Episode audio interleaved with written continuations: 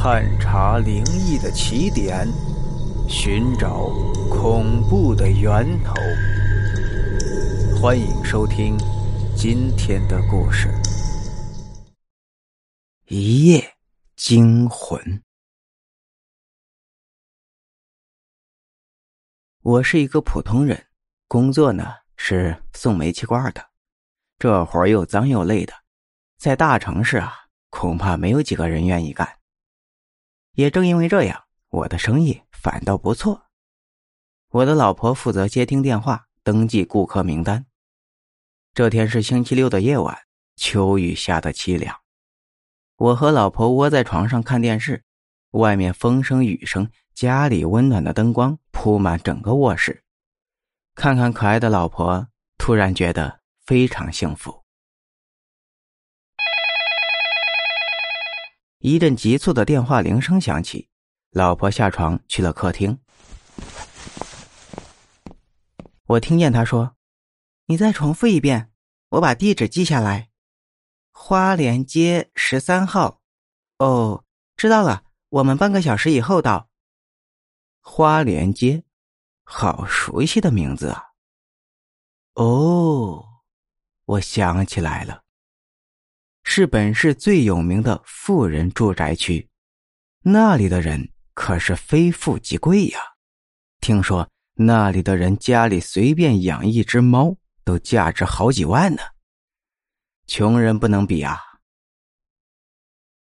看到老婆眉飞色舞的样子，他肯定也是想到了这一点。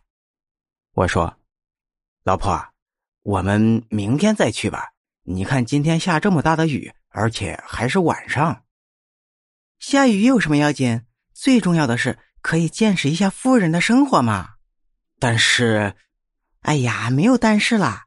你想，如果我们和他们长期供应的话，可以多赚一点啊。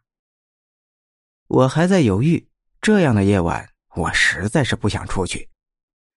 看我没有动，他着急了，嚷嚷着说：“哎呀，你去不去啊？你不去，我去了啊。”哎呀，好，好，好，我去，我去啊！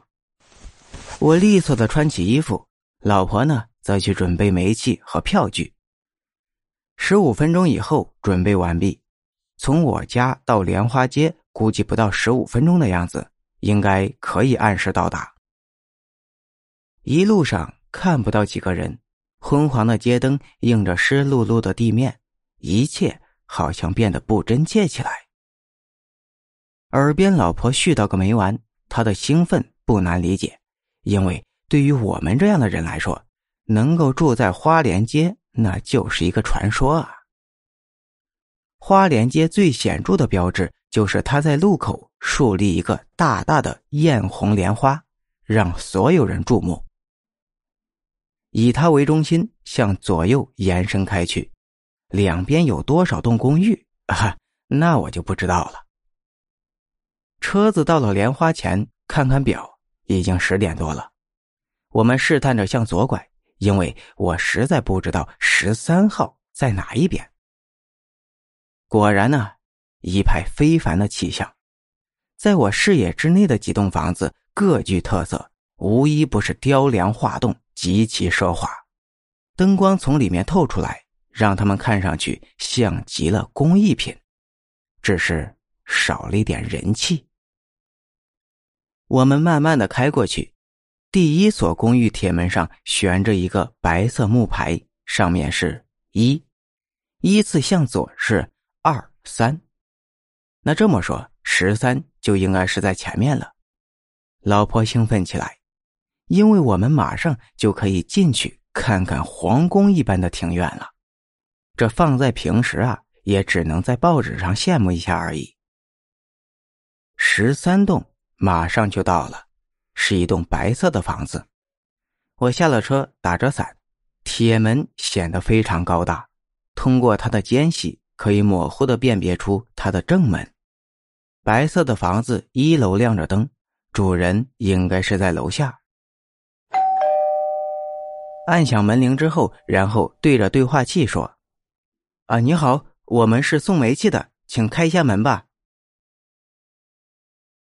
没有人答应，铁门巍然耸立。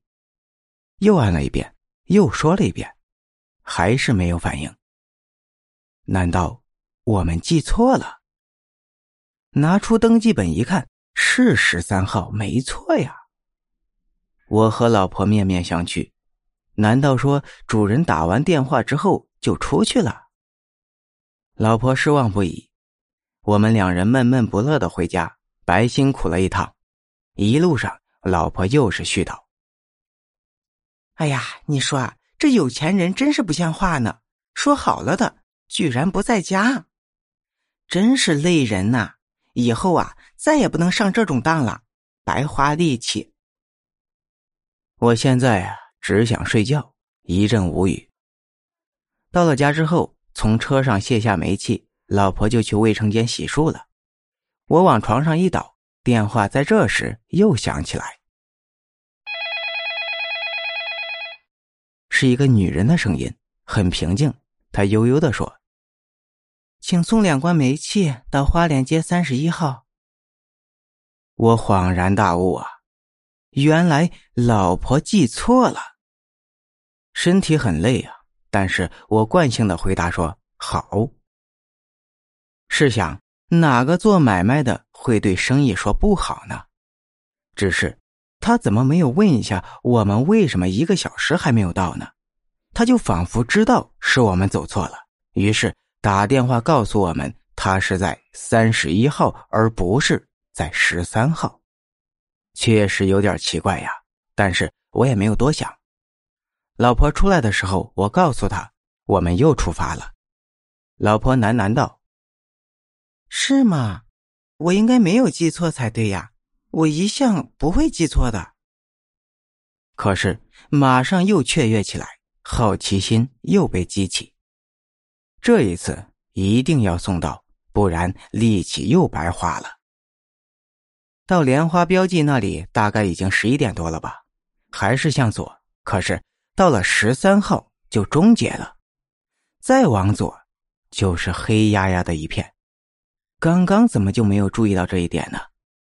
十三号旁边没有房子，可是我脑子里怎么会总觉得有一片灯光在十三号的左边呢？怎么回事来不及细想，就又被老婆给催着往右走。又回到莲花标志，向另一边，第一栋的上面写着二十。到了三十一，居然也是一栋白色的房子。连三角形的屋顶也是一样的，铁门是一样的，连铁门上的凹痕也是一样。在这里，我要说一下，十三号的铁门上也有一个凹痕，我按门铃的时候注意到了。想到这里，我忽然觉得一阵寒意。雨已经下得很小了，可是风声越来越大，不知怎么的。竟然觉得有几分阴森。老婆此时已经去按门铃了，在她按第一下的时候，铁门就自动开启了，刚好容下一个人走进去的距离。老婆马上就走进去，我呢就去扛煤气。屋里有人就没有什么好担心的了，我马上便振作起来。雨后一阵阵草木香扑鼻而来。虽然说看的不是很清楚，但是在一楼灯光的映射下，还是可以看到满院的黄色菊花的。脚下呢是鹅卵石，到了门口，一楼的灯突然灭了，周围一下子陷入黑暗之中。我心里一惊，看看老婆，她惊恐的看着我，好像也是被吓到了。周围只有风声。怎么连街灯也都不亮了呢？寒风呼呼刮来，不仅让我打了个哆嗦。老婆不说话，我们就这样站在门口。房间里面没有任何动静。大概过了有一分钟吧，我们才习惯这样的黑暗。老婆说到窗户口去看看，里面还是有人的，因为电视。是打开的，电视对着我们，屏幕上呈现的是雪花状。难道说主人到二楼睡觉去了？但是，他知道我们来了呀，还为我们开了门呢。难道开了门自己去睡觉去了？这什么意思啊？又等了一会儿，还是没有动静。老婆说：“我们把煤气从窗口给他丢进去，明天再来要钱。反正东西都已经给他了，他应该不会赖账吧？”这主意倒是不错。幸好他窗户不严实，而且这么大的落地窗，把东西丢进去不费什么力气。我把罐子搬了上去，然后慢慢的往下放。放完第二个的时候，我长长吁了一口气，回头却看到老婆瞪大着眼睛，说：“你听，怎么一点声音也没有啊？”真的，我还没有注意到呢，怎么连一点声音都没有呢？煤气罐子这么大的东西接触地面，应该会有声音的呀，而且它不是稳稳当当的着地的呀。我们又是面面相觑起来。我决定去看一下究竟。我从窗户翻进去，去看一看吧。到现在为止，我总是觉得有一个地方不对劲。与其坐以待毙，不如进去探个究竟。老婆对我说：“你小心点啊，放心吧，没事的。”我其实也是在安慰我自己，没有由来的害怕，但是又不知道我到底在害怕什么。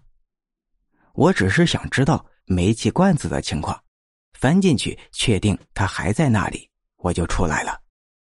落地窗户很低，很容易进去。在我脚落地的那一刹那，我居然觉得。是在草地上，很深的草，已经触碰到我的小腿肚子了。我心中一惊，难道是错觉？难道下面是地毯？老婆在窗外紧张的看着我，我小声说：“没事。”我居然摸不到煤气罐子了，一阵寒意又席卷全身。刚刚我就是从这里放下去的，怎么会没有呢？我俯下身，沿着窗户下的墙摸索着，还是没有。触碰到地面，还好是地毯，不是草地。电视机的嘈杂声让人心烦意乱，可是煤气罐子到哪里去了呢？老婆紧张的问：“你怎么还不出来呀？罐子还在那里吗？”我安慰他说：“罐子还在。”此时我手也没有闲着，还在不停的摸索。电视机在此刻突然熄灭了，吓得我赶紧贴紧了墙壁，像惊弓之鸟一般。老婆从窗户伸出手臂，抓住我的肩膀。她很害怕，她不停的在发抖。一片漆黑，煤气罐子呢？这里好像就剩下我们两个。像是在整个荒原里面，老公，你快出来，快出来吧！我又伸手摸了摸刚才放煤气罐的地方，身体却靠着墙，我也很害怕呀。咚咚咚的，二楼好像有脚步声传来，难道是主人下来了？可是我现在的情况，他不会把我当贼吧？我做了一个手势，示意让老婆蹲下来。我也蹲下来，蹲在黑暗里。千万不要开灯啊！脚步声从二楼缓缓下来，是高跟鞋的声音。可是走到二楼到一楼拐角的地方时，居然没有声音了。他到哪儿去了？一瞬间，一切又安静下来。我此时才猛地想起一件事儿，好像我们一进来，就听不见外面的声音了。我缓缓的站起身来，呼唤老婆，可是没有一点反应。老婆，老婆，没有人回答我。他到哪儿去了呀？我马上用力撑着身体，探出头向外看，可窗户外面。空无一人。顿时，我浑身无力，脑袋轰的像炸开了一般，几秒钟停止了思考。寒风掠过，我打了一个激灵，站在原地一动不动，试图理出个头绪来，可是一无所获。老婆呢？老婆哪儿去了？